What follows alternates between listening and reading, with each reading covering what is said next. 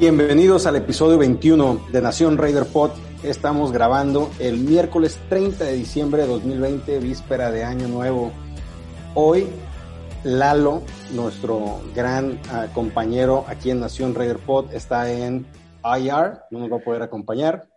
Y vamos a platicarles un poco de lo que vimos en el enfrentamiento en contra de los Dolphins y lo que vemos como claves para el juego de visita en contra de los Broncos de Denver. Estimado Demian, ¿cómo te encuentras el día de hoy? Feliz año. Feliz año, feliz año a todos los que nos escuchan, feliz año a Lalo que está en IR, pero está bien, está bien, está disfrutando de la playita en Nayarit. Qué envidia, la verdad. Qué sí, envidia. aquí yo andaba quitando nieve hace 20 minutos, entonces sí preferiría estarme quitando la arena. Muy bien, muy bien. Pues Demian, ¿cómo ves si pasamos a las transacciones y noticias de nuestros Raiders para esta semana? A ver, vámonos rápido. Eh, Derek Carr, como saben, sigue lesionado de la ingle, pero en su conferencia de prensa dijo que él va a jugar a como de lugar y también Gruden dijo que va a jugar con él. Él es el coreback titular y no piensa hacer cambios. Eh, paréntesis también, es probable que haya algunos paquetes con Marcus Mariota. Me hubiese gustado verlos desde la semana anterior, pero de entrada el coreback titular es Derek Carr. Eh, los Raiders pusieron al, al defensive end Cleveland Farrell en injury reserve. As, eh, también activaron o designaron para activar al safety Jeff, Jeff Heath de injury reserve. Activaron al cornerback Daryl Worley de la lista de COVID y pusieron a Jalen Richard de la lista de COVID. Otros que mencionó Gruden en su conferencia de prensa son Tack McKinley y David Irving. Le hubiese gustado verlos, pero ellos no van a jugar en el último partido de los Raiders contra los Broncos. ¿Cómo ves, Guga?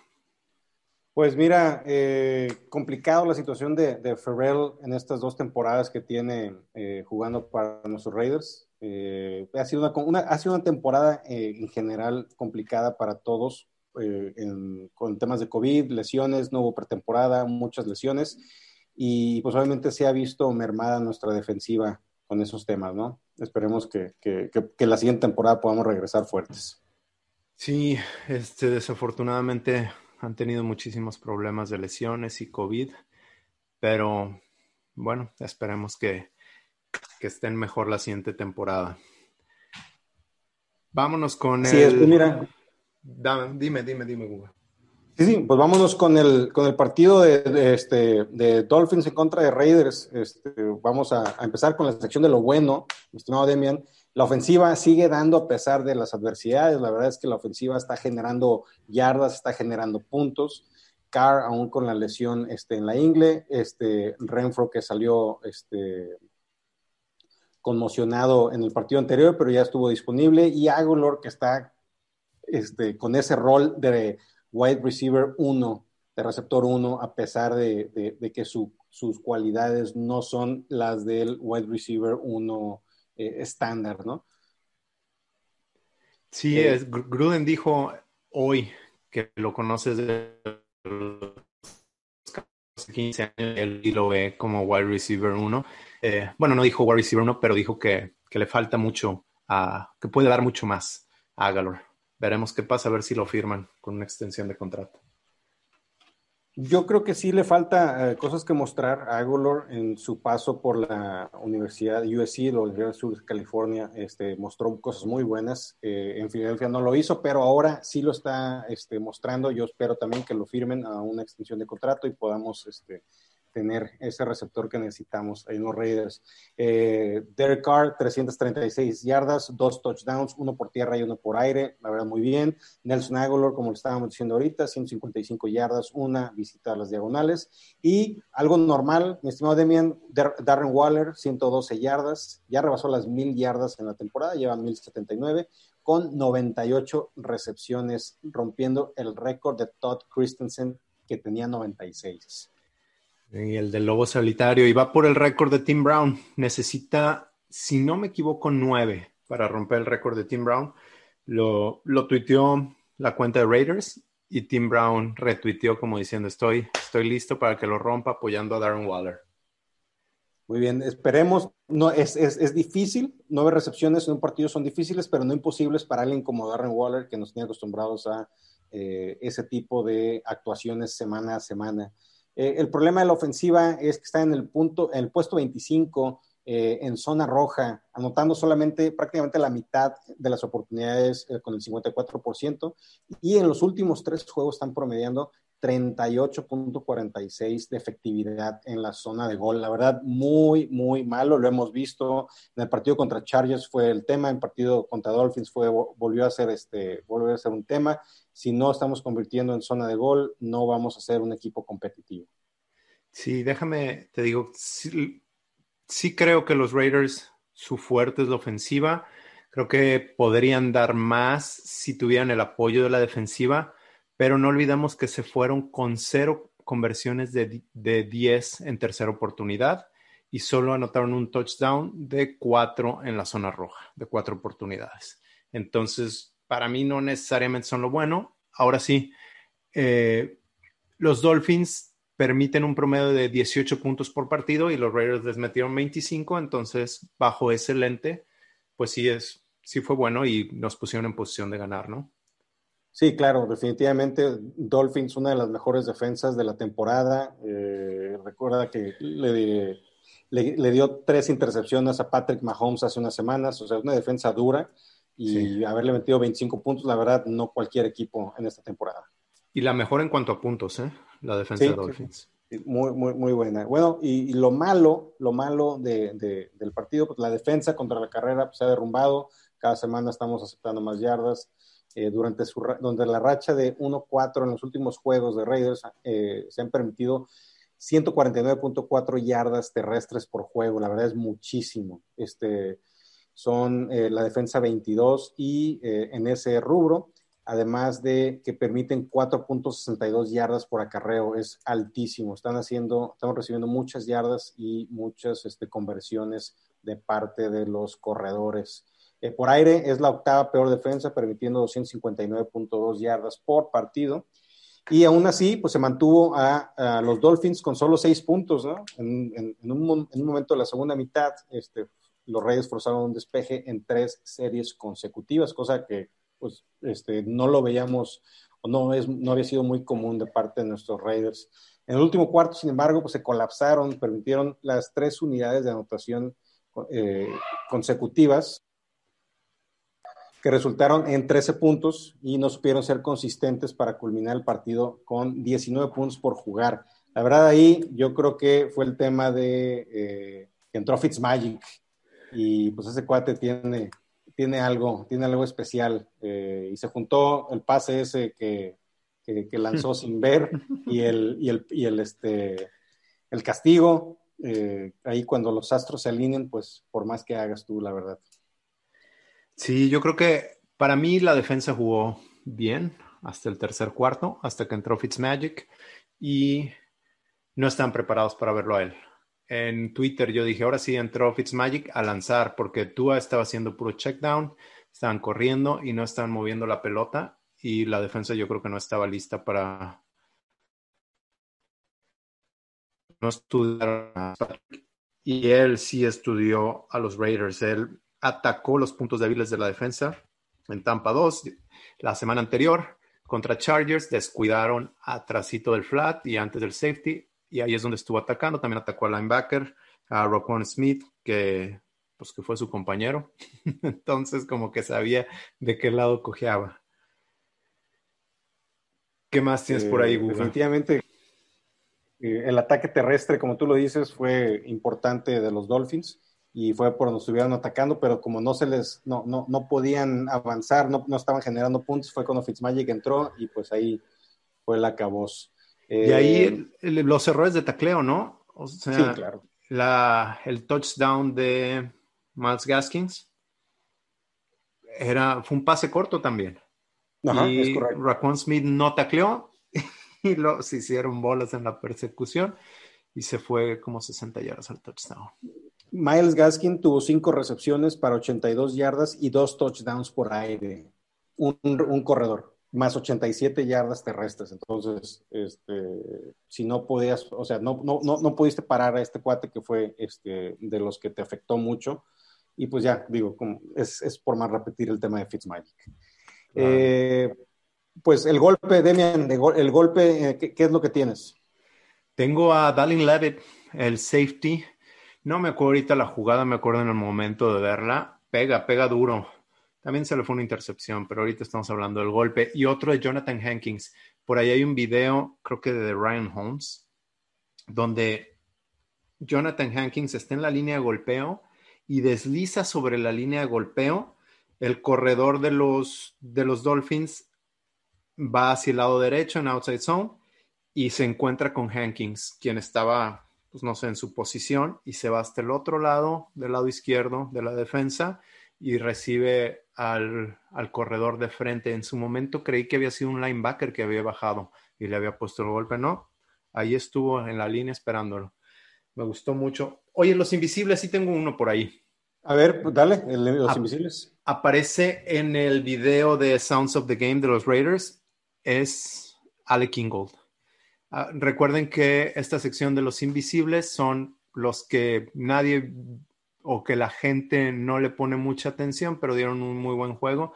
Ale Kingle por ahí planchó a dos o tres cristianos de los Dolphins.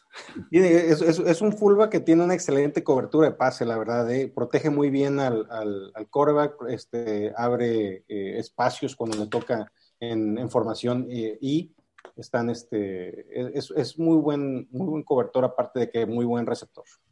Sí, por ahí en una jugada ah, le pegó muy bien a, le abrió el, hueco a, Jacobs. y Colton Miller, quien no ha estado jugando bien en la carrera, se le volvieron a entrar, eh, le atacaron el hueco y, taclearon atrás. Eso mismo le pasó con Joey Bosa a Colton Miller la semana anterior. Pero bueno, la jugada pues, que tienes. La jugada, pues las atrapadas de Darren Waller que ya nos tiene acostumbrados cada semana. La verdad, este cuate impresionante. Cada, cada semana lo vemos mejor. Eh, no sé si viste las declaraciones de, de, Jason Witten, este, creo que fue el día de hoy o de ayer, no recuerdo. El día de hoy. no, no las vi. Que mencionaba, eh, dice, voy a, para, este, lo que recuerdo, dice, sí, Darren Waller es muy rápido, es muy ágil, pero más allá es su empeño cada día en los campos de entrenamiento, el compañerismo y su forma de trabajar con todos. Eso es lo que en realidad lo está llevando a, ser uno de los mejores Tyrens de la liga, ¿no? Y, después de, lo que ha pasado Waller, a mí la verdad me da mucho gusto cómo se ve cada semana mejor y cómo este, es una parte integral o uno de los pilares del equipo este, en el emparrillado y en el, en el vestidor. Estoy completamente de acuerdo. Oye, Google, ¿qué te parece si nos vamos al análisis del partido? Adelante, adelante. Me lo aviento todo de corrido y al final comentamos las jugadas y bueno, ya sabemos qué jugadas vamos a comentar, ¿verdad? A ver, en el segundo cuarto, en cuarta y una en la 50 con 3.39 por jugar, los Dolphins hacen un engaño de patada y una directa con el número 42, los convierte el primero y 10 los Raiders leyeron la leyeron el engaño. La tacleada y cada Wilbur, el capitán de equipos especiales, bajó la cabeza y se pasó. Después en primer y 10, Dolphins en la 28 Raiders. Ah, y los puso en primer y 10 en la 28 Raiders. En tercer y dos con dos minutos por jugar, los Dolphins salen con personal 31, que es tres alas cerradas y un corredor cargados del lado izquierdo y la defensa de los Raiders vuelve a detener este, Jonathan Abram, creo que ese pudo haber sido un invisible. Esta vez no se habló tanto de él, tuvo un, buen juego y no cometió ningún castigo tonto, no se pasó, estuvo cerca del coreback, estuvo disparando, no llegó, no llegó a home, pero estuvo cerca. Los Dolphins lanzan el gol de campo y se ponen Dolphins 6, el marcador Dolphins 6, Raiders 10. Después Raiders lleva a cabo el drill de los dos minutos casi a la perfección, pero en primer y diez en la 20 con 29 segundos por jugar. Carr azota el balón para detener el reloj, pero en segunda y diez deciden correr el balón con Richard. avanza solo dos yardas, pero tienen que quemar el último tiempo fuera. Los pone en situación de tercera y nueve con 21 segundos. Es cuando Derek Carr lanza el pase en dirección a Jason Witten, eh, pero lo lanza afuera. Creo que estaba viendo el, All 22 y ahí estaba, creo que la jugada era para Aglor y ahí quiere, le, penetran a Carr, le gana, le gana el ala defensiva a Turn Brown y Carr tiene que hacerse para adelante y ahí es cuando, pues cuando no hace la jugada. Los Dolphins 6, Raiders 13 y así se van al descanso. ¿Cómo ves esto? ¿Cómo ibas hasta aquí?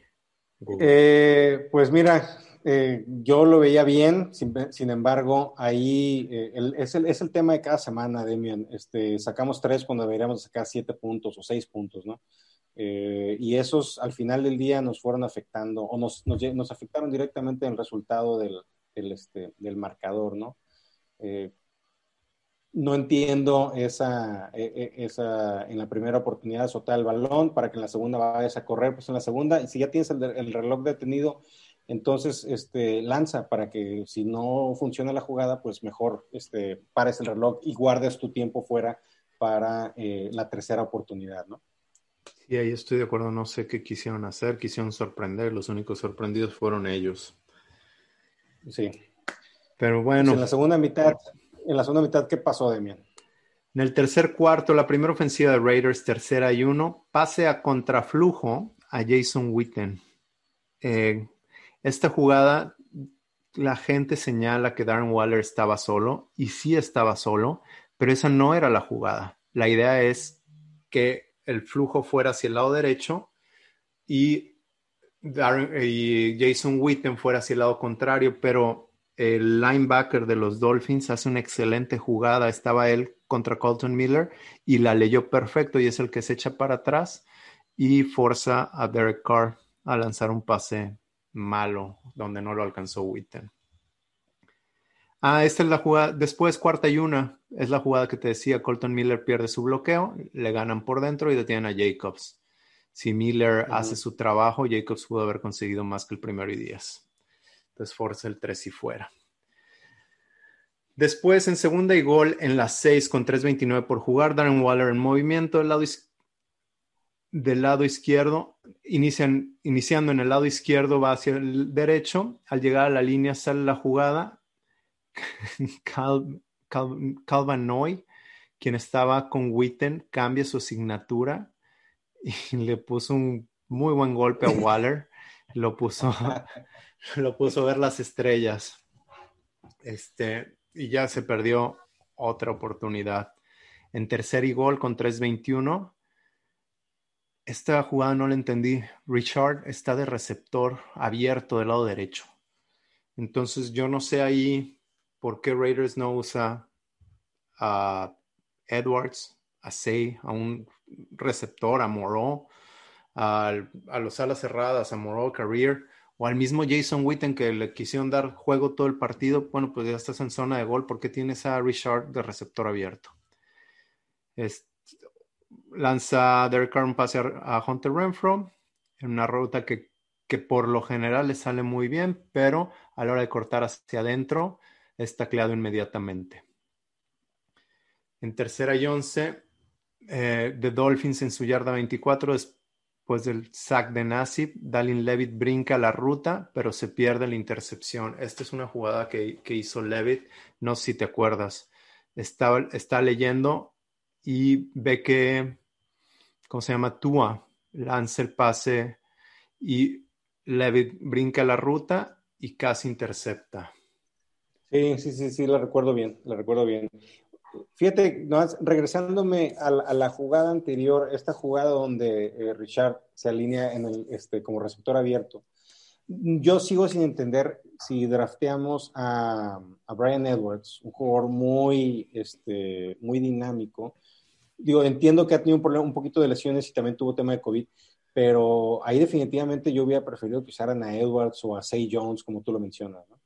Pues sí, a un receptor. ¿Sabes qué? Y ahorita vamos a hablar de eso, pero yo creo que Gruden ha hecho muy buen trabajo y a lo mejor aquí me brincan algunos En cuanto a selección de jugadas, por ejemplo, se sabe que el 70% de las veces en que Carr está debajo del centro, van a correr la pelota. En este partido corrieron la pelota más en formación escopeta, como que sí sabe ajustar, pero a la hora de zona de gol o cuando, es eh, cuando están en tercera oportunidad y corto, creo que Gruden vuelve a sus patrones. Creo que todos somos seres de hábitos y vuelve a sacar las mismas jugadas de siempre.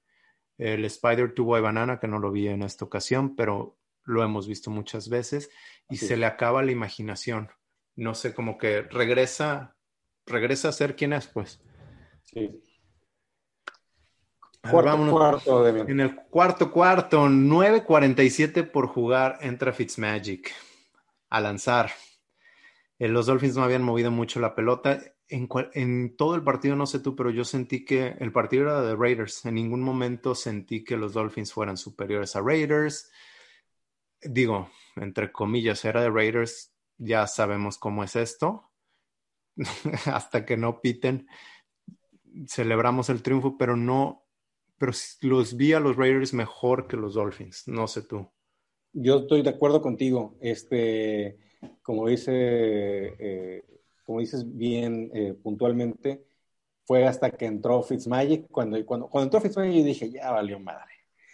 Este, porque este cuate cambia los partidos con su energía, con, con, con, su forma de juego. Obviamente Raiders no estaba preparado para, para, eso. La defensa secundaria de Raiders no es, este, no es la mejor.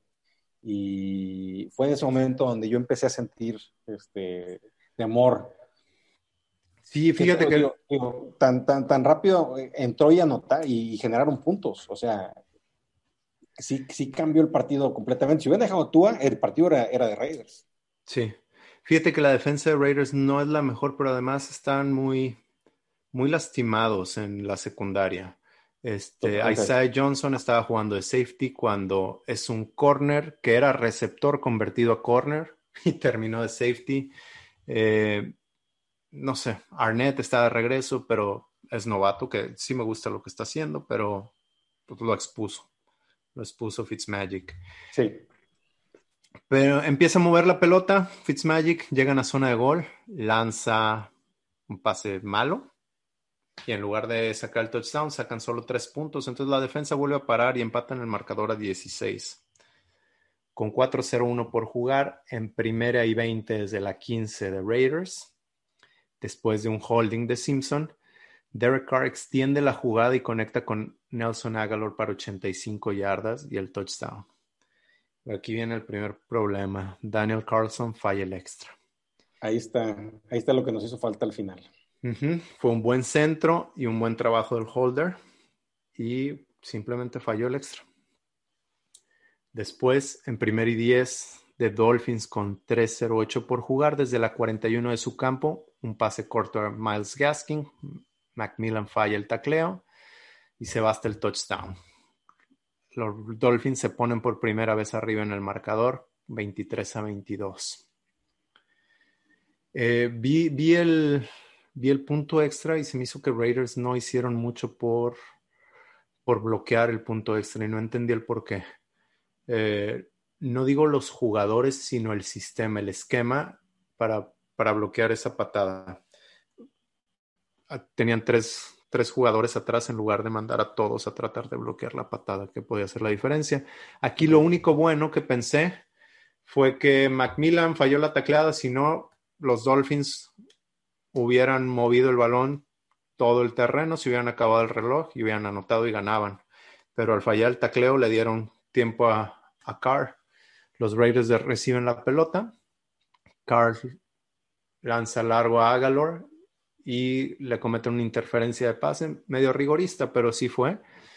Y los pone en primer y diez en la yarda 22 de los Dolphins. perdón que te interrumpa ahí, pero la buscó Aguilar, ¿no? ¿Será? Yo siento que la buscó. Yo siento que la buscó. Quizás, quizás. Este vi, yo, sí vi, ¿quién fue? ¿Saving Howard o fue? Debió haber sido Saving Howard. No, debió haber sido Saving Howard este, se cuelga de él, ¿no? Y se impulsa todavía para, para tratar de llegar a la pelota. O sea, yo no digo que Howard no lo haya tocado o que no lo haya hecho interferencia de pase, sino que como que Agolor, o sea, Agolor no hizo lo suficiente como para poder despegarse y mejor se quedó más pegado para tratar de, este, Puede ser. de, forzar ese, ese, esa interferencia de pase que últimamente la están este, marcando con que voltees a ver al receptor, ¿no? Fíjate que eso me he cuestionado mucho. ¿Por qué no lanzan largo buscando la interferencia? Ahí se las dieron. Lo veo muy poco. Lo veo mucho contra Raiders y lo veo muy poco a favor de Raiders. Muchas no las marcan, como contra Chargers. Al final del partido le hicieron dos holdings a, a que no marcaron. Eh, pero, pero sí veo que a Raiders les lanzan largo, interferencia pasa. y Raiders como que no lo busca tanto. A lo mejor es como jugarle sucio, pero pues si te están jugando así, yo creo que pues págales con la misma moneda, ¿no? Así es. Bueno, pues avanza en la pelota y en tercera hay uno en la 13. Aquí creo que está una de las jugadas que muy poca gente ha hablado. Eh, y aquí este le dio tiempo a los Dolphins. Dice Carr, se escucha en el audio. Hey Rod, we're good. A, Rodney Hudson. Y tiene la cuenta agresiva. Ingold sale en movimiento y los Dolphins brincan. ¿Qué hace esto? Le da el primero y diez a Raiders, quienes no habían conseguido ningún primero y diez en tercera oportunidad. Pero esto detiene el reloj y hace que los Dolphins no usen su último tiempo fuera.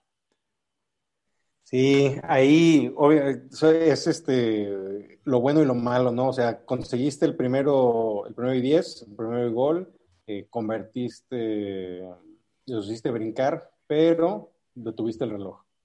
Y ahí la verdad lo que convenía más era hacer que el reloj caminara. Tú estabas ya ahí cerca y para poder este, eh, comerte lo, poco que quedaba de tiempo y anotar para ya no dejarle nada de tiempo a Delfines para la respuesta.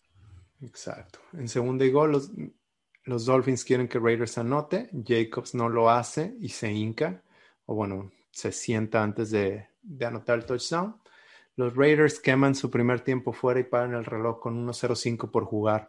Aquí vi en Twitter y en un chat de amigos que alguien decía, ¿por qué los Raiders sacan la tercera oportunidad con 6 segundos en el reloj? Ese solo es una fotografía, es un screenshot y no te dice toda la historia. Esos 6 segundos son del tiempo de jugada, el cual no afecta el reloj de juego. Entonces, ojo ahí, gente.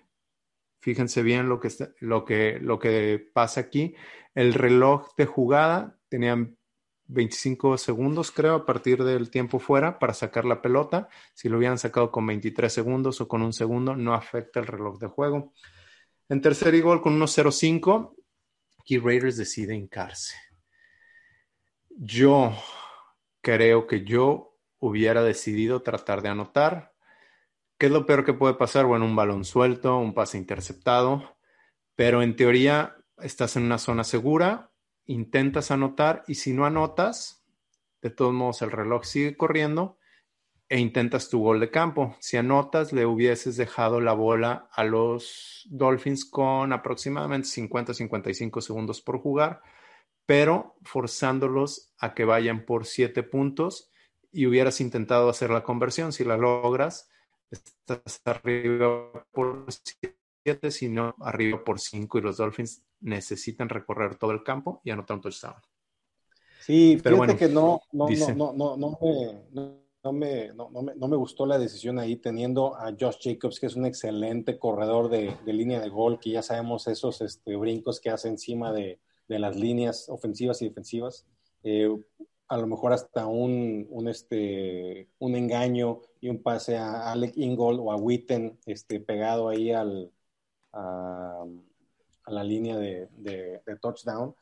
Pero sí, la verdad, la jugada era en tercera y gol, era a lo mejor irte con el, con el touchdown, ir a buscar el touchdown y ya en cuarta, pues ya irte por el, el gol de campo, ¿no? Sí, ahora, ¿qué me dice esto de Gruden? A mí no me parece que lo haya jugado mal. Creo que lo pudo haber jugado mejor, que era esa. Pero realmente, estadísticamente, su, los algoritmos, los modelos matemáticos dicen que tenía 99.8% de probabilidad de ganar. Y yo si te digo, Guga, si tienes 99.8% de probabilidad de ganar de esta manera, ¿la tomas o lo dejas? Yo creo que lo tomas, ¿no? Totalmente de acuerdo, totalmente de acuerdo. Y, y yo creo que también confío en su defensa, ¿no? Sí. Otra cosa que me dice de Gruden es que confío en su pateador, ¿eh? Que acaba de fallar el punto extra y no intentó anotar, o sea, sabiendo que, tenía el gol de campo seguro, entre comillas, ¿no? Es correcto. Este, el centro, de hecho, es malo. AJ Cole hace un buen trabajo eh, para ponérselo a Daniel Carson, meten los tres puntos, se van arriba, quedando 19 segundos por jugar. Después, ya saben lo que pasó, en la yarda 25 de los Dolphins, un pase de Fitzmagic a la banda del lado izquierdo. Y hay un castigo del número 75 de los Dolphins. Super holding a Arden Key. Si ves el tweet de, de check down donde pasan esa jugada en el segundo 16, se ve cómo le están haciendo el holding a Arden Key, que no es marcado. Si se marca el castigo de Arden Key, paréntesis, no lo estoy justificando, Arden hizo una marranada y una pendejada. Eso, eso no se le quita.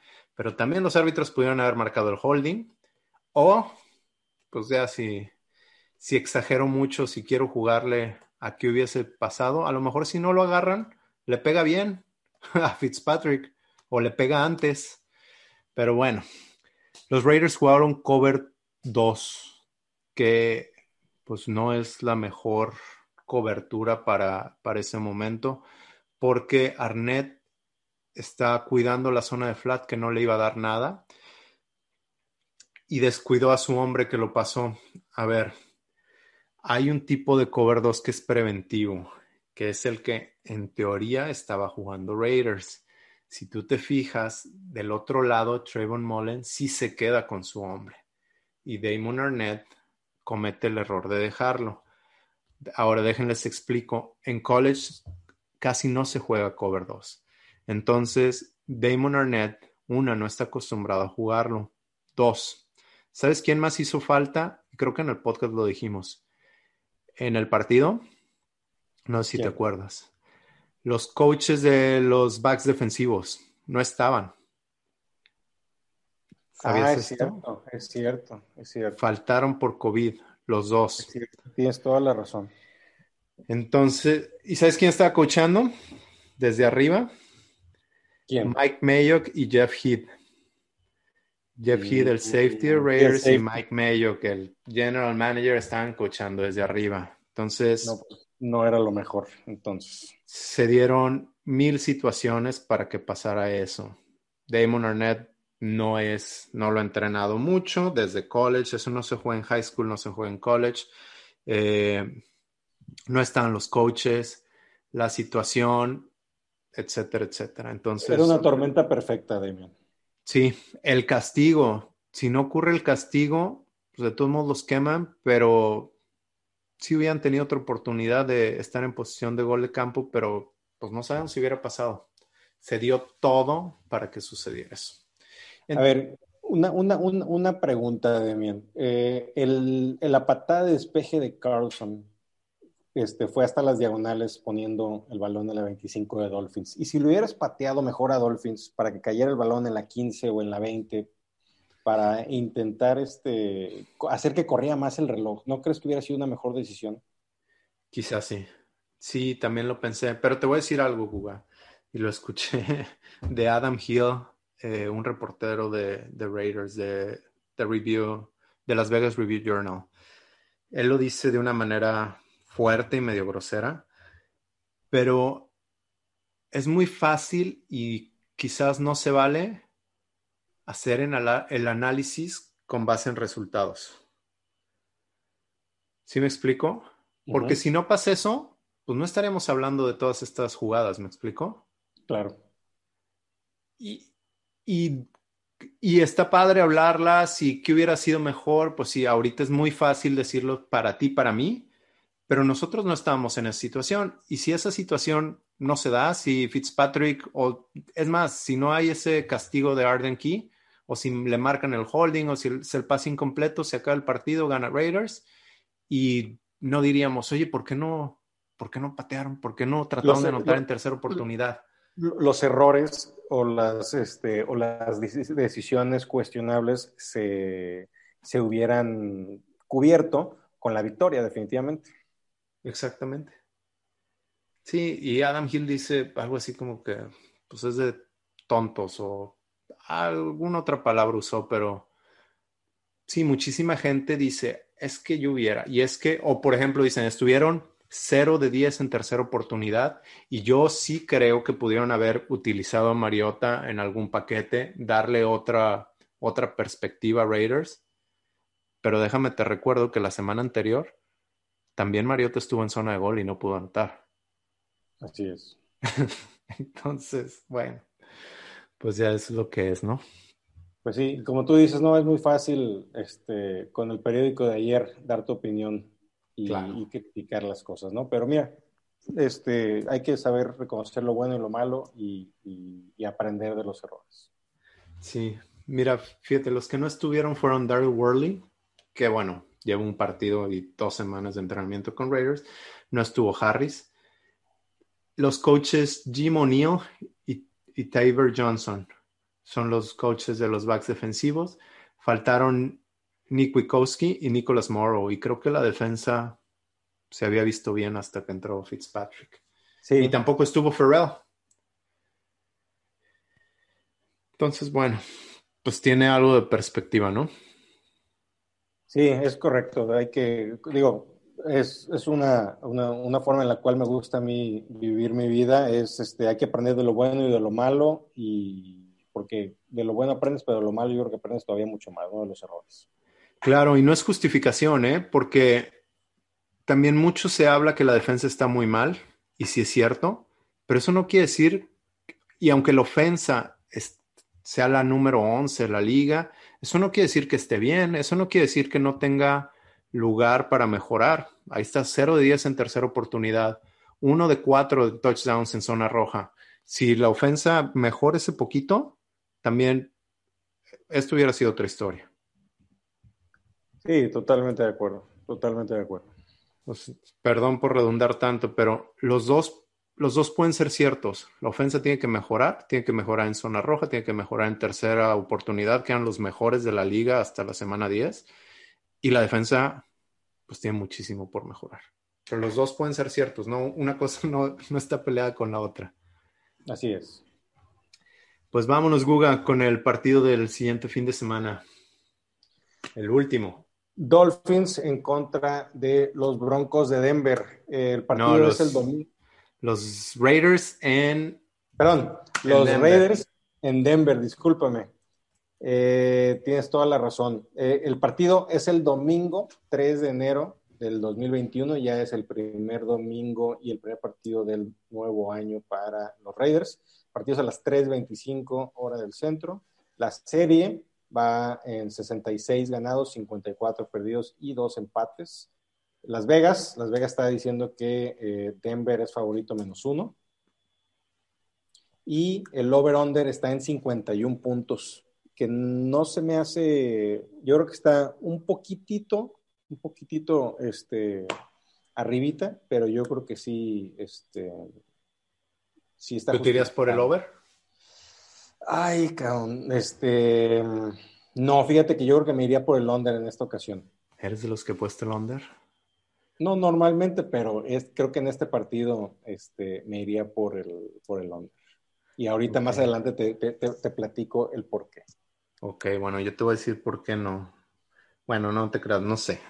pero lo que sí te puedo decir es que el clima va a estar bien. Va a estar como a 10 grados centígrados al momento de kickoff. Ok. 1% de probabilidad de, de lluvia, o sea, nada. Entonces no debe de haber problema de frío ni de, ni de viento. de agua. ni, de, viento para poder este, que el ataque aéreo y el terrestre esté en su máximo esplendor en el último partido de la temporada de los Raiders y pues también de los Broncos. Eh, ¿Qué más, Demian? Las conexiones. Eh, ya las dijimos. La... Ah, ya sé, tengo otra. Eh, ya las dijimos en el juego anterior, pero les recuerdo, dos, Shelby Harris jugó con Raiders, pero es importante ahorita, o me acuerdo, porque hace justo un año cuando Raiders jugó su último partido en Denver, no sé si te acuerdas, pero Raiders pudo haber empatado el partido para irse a tiempo extra y decidieron jugar la conversión para ganar o perder. Y al perder ganaron mejor posición de draft. Pero Carr lanzó un pase en esa conversión a Hunter Renfro y Shelby Harris, quien jugó con Raiders, bateó el balón y no convirtieron. Entonces, bueno, ese es un recordatorio. Creo que va a ser agente libre y, y va a ser bien pagado al finalizar la temporada. Otro, John Pagano. John Pagano está con Denver. Si lo recuerdan, fue el que tomó las riendas cuando Ken Norton Jr. Eh, dejó el cargo o fue o se le pidió que dejara el cargo de coordinador defensivo con Raiders. John Pagano hizo lo que debe de hacer Marinelli o lo que está tratando de hacer, simplificar el sistema. Y los Raiders empezaron a jugar muy bien y yo creo que esa defensa no la he visto desde que John Pagano estuvo en los últimos cinco partidos de la temporada del 2017. Entonces sí lo extraño, en teoría lo que debe hacer Marinelli. Paréntesis, me regreso tantito al juego anterior. Dicen que pues la defensa que le costó el juego a Raiders, que a lo mejor Raiders ganaron y con eso Marinelli se le cayó a John Gruden por el tipo de cobertura que mandó, porque se le fue el partido y a lo mejor John Gruden ya no va a confiar en él y sí va a buscar a un suplente como coordinador defensivo. O sea que le pasó algo como lo de Greg Williams con, los Jets, que esa cobertura en la jugada ya no, no le gustó y pues muchas gracias por participar. Ajá. Y es que escuchaba que ese cover 2, que está un poco obsoleto, que no se debe usar mucho, ya, ya no se usa tanto en esta, en esta NFL, en este fútbol que se juega ahorita, pero además la situación no era la correcta y los expuso. ¿Qué más? Eh, ah, otra que te quería recordar es, lo dije en el podcast anterior, en una entrevista a Jonathan Abram, dice que estaba, que estaba viendo calentar a los Broncos y que dos jugadores de él se le acercaron y lo empezaron a pelear y les dijo, bueno, ahorita vas a ver. Y fue cuando en el regreso de pata de Hunter Renfrew le tocó la campana al 27 de los, de los Broncos. Me encanta, me encanta Jonathan Abram por ese tipo de, de, comportamientos. La verdad, pega durísimo el cuate y, le gusta pegar. Va a, va, a, dar el golpe eh, intimidatorio. Entonces, busquen al 27 de los Broncos durante el partido a ver si, si no se lo vuelven a la campana. A ver, y antes, ya para dejarte con, con tu parte los Broncos, Digo, a mí me gustaría ver que usaran a Mariota. Eh, en algunos paquetes sé que no lo usarán como titular, pero sí que le dieran algo de juego, mm, por lo menos que Gruden vea qué es lo que tiene con él. También me gustaría que le dieran más juego a, Mick Robertson, a Raycon McMillan, a Kishon Nixon, para ver qué es lo que tienes y si puedes contar con ellos después. Paréntesis, a Gruden se le preguntó eso hoy. Le dijeron, hoy le vas a dar juego a otros y dijo, ¿A qué otros? Ya había 80 jugadores y no. Voy a salir con mis mejores 11 jugadores al campo y, yo lo que quiero es ganar el partido. Entonces, esos deseos míos no, se, no serán realidad. Eh, ¿Qué más? Me gustaría ver que Darren Waller rompiera el récord de Tim Brown.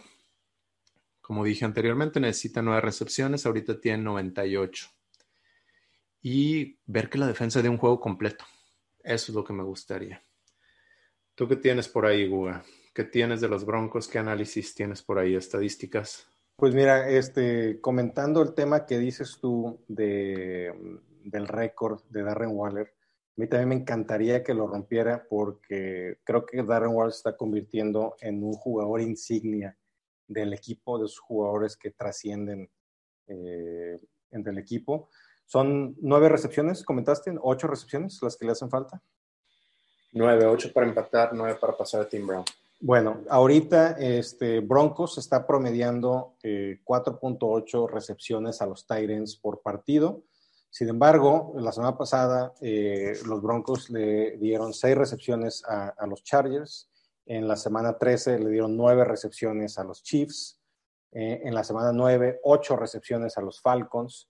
Y en la semana, en la semana 3, 9 a los Bucaneros. Y en la 1 le dieron 7 a los Titanes todos y cada uno de los equipos que acabo de mencionar ahorita son equipos que manejan muy bien su ataque con los Titans.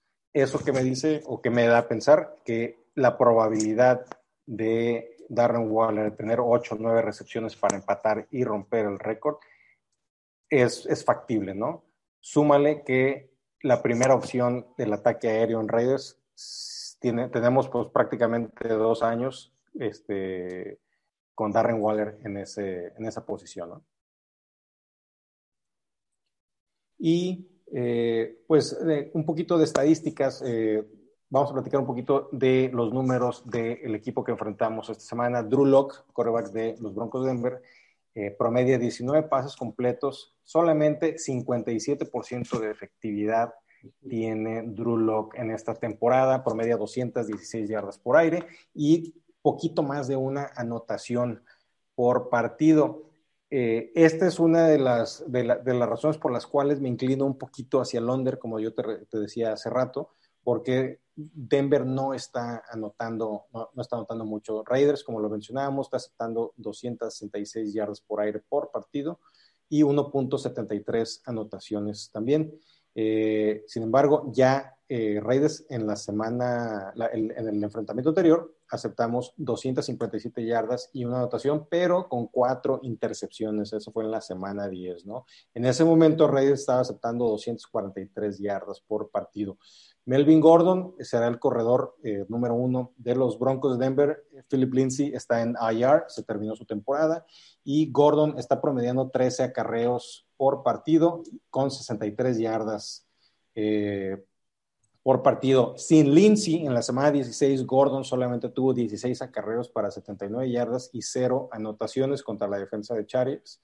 Eh, esto me hace ser positivo o con una expectativa de que pueden detenerlo eh, nuestros, nuestros Raiders. Ahora, al ataque aéreo, Jerry Judy es el líder de targets en Denver con 106, pero no es el líder.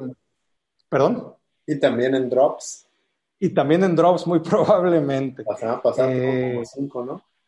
Sí, tuvo varias. Este, no, fue, no fue un buen día para, para Jerry Judy. Y, yo creo que eso se ve reflejado en, en, el cual tiene 106 targets, pero solamente tiene 47 recepciones. O sea, tiene eh, menos del 50% de efectividad ahí, ¿no?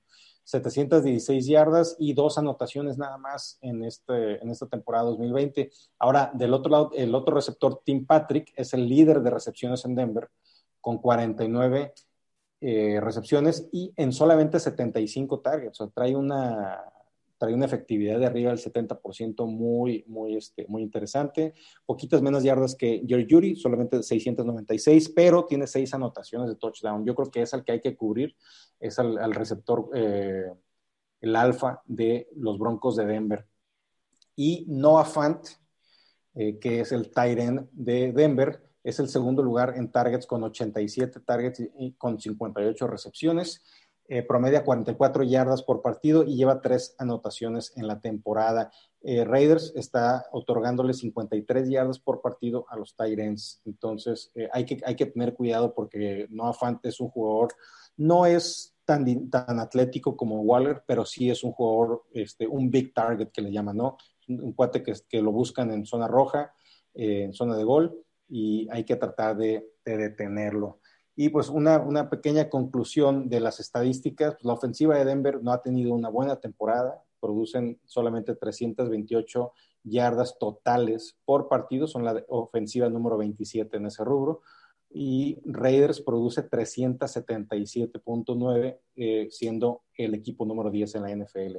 Eh, Denver genera 5.2 yardas por jugada, eh, son el número 25 en la temporada y Raiders genera 5.8 siendo el número 9 Eh, regresando a lo que comentábamos antes, Demian, estos números me hacen a mí ver que la ofensiva no es la que está mal y están generando, este, están generando puntos, están generando yardas, pero pues no pueden solos, necesitan ayuda de la, de la defensiva. Los porcentajes de conversión en tercera y cuarta oportunidad de Denver son del 38 y del 28% eh, respectivamente. Del 30, en, tercera oportunidad son el equipo número 27 en la liga y en cuarta oportunidad son el peor eh, eh, con 28%, como les mencionaba. Están anotando en total dos anotaciones por partido, haciéndolos el cuarto peor equipo en la liga en anotar. Sin embargo, nuestros Raiders no han tenido una buena temporada en general a la defensiva, como lo hemos venido comentando semana a semana, Demian. Están otorgando el 49.2% de conversiones en tercera oportunidad. Son el, el tercer peor equipo en la liga. Y esto está horrible, Demian están en cuartas oportunidades. Raider está aceptando la conversión en el 87.5% de las veces. Son el peor equipo. Son el peor equipo en cuartas oportunidades. Wow. Eh, Raiders está aceptando 3.5 touchdowns por partidos, muchísimo. Y este, como les mencionaba, eh, eh, Denver está aceptando 2.9. Eh, nuestros malosos tendrán que ser muy efectivos en la ofensiva y atentos contra la carrera, así como presionar a Drew Locke en las terceras y cuartas oportunidades, pues para no darle la, comodidad y poder este, forzar esos three and outs, esos tres y fuera. Raiders está convirtiendo en el 46.5% de las veces en terceras oportunidades el, equipo número 5 en la liga, y el 73.6% en cuarta, siendo el tercer equipo en la liga en ese rubro.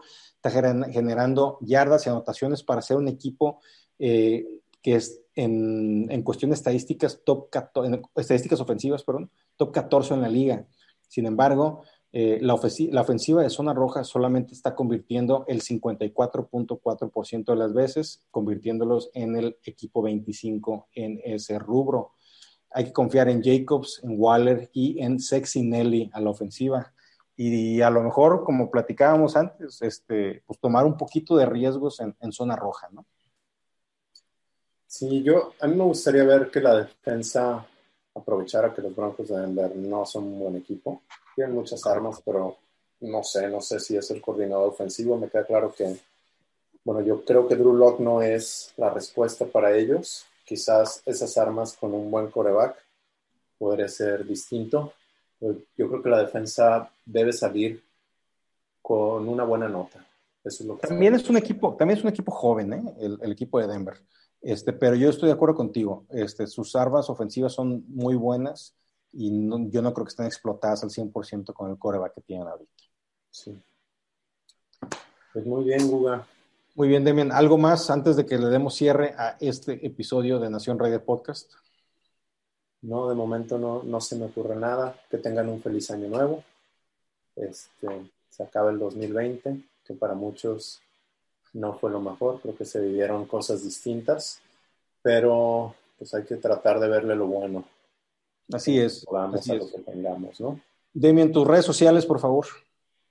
Síganme en Twitter en arroba los Raiders Info ahí escríbanme y conversamos. Ojo, muchas de mis respuestas no quiere decir que sea mi opinión o que esté en contra de lo que estén diciendo. Por ejemplo, hoy platicaba con dos o tres eh, amigos por ahí en Twitter. Yo puse lo que dijo Gruden en la entrevista, entonces alguien dice, no, pues es que Gruden, que ya se vaya, o él es el problema, o ¿por qué dice eso? ¿qué quieres que te diga Gruden en la entrevista, no? pues te está contestando lo que le están preguntando. O dicen, ¿qué político? Pues sí, así son todos, ¿no? Van a contestar hasta cierto punto lo que tienen que contestar. ¿Qué quieres que te diga? No te va a decir plan de juego, no te va a decir más. Este, entonces, bueno, pues yo ahí converso y, y es, es interesante cómo algunas personas creen que yo soy o car hater o car lover Simplemente les pongo los hechos.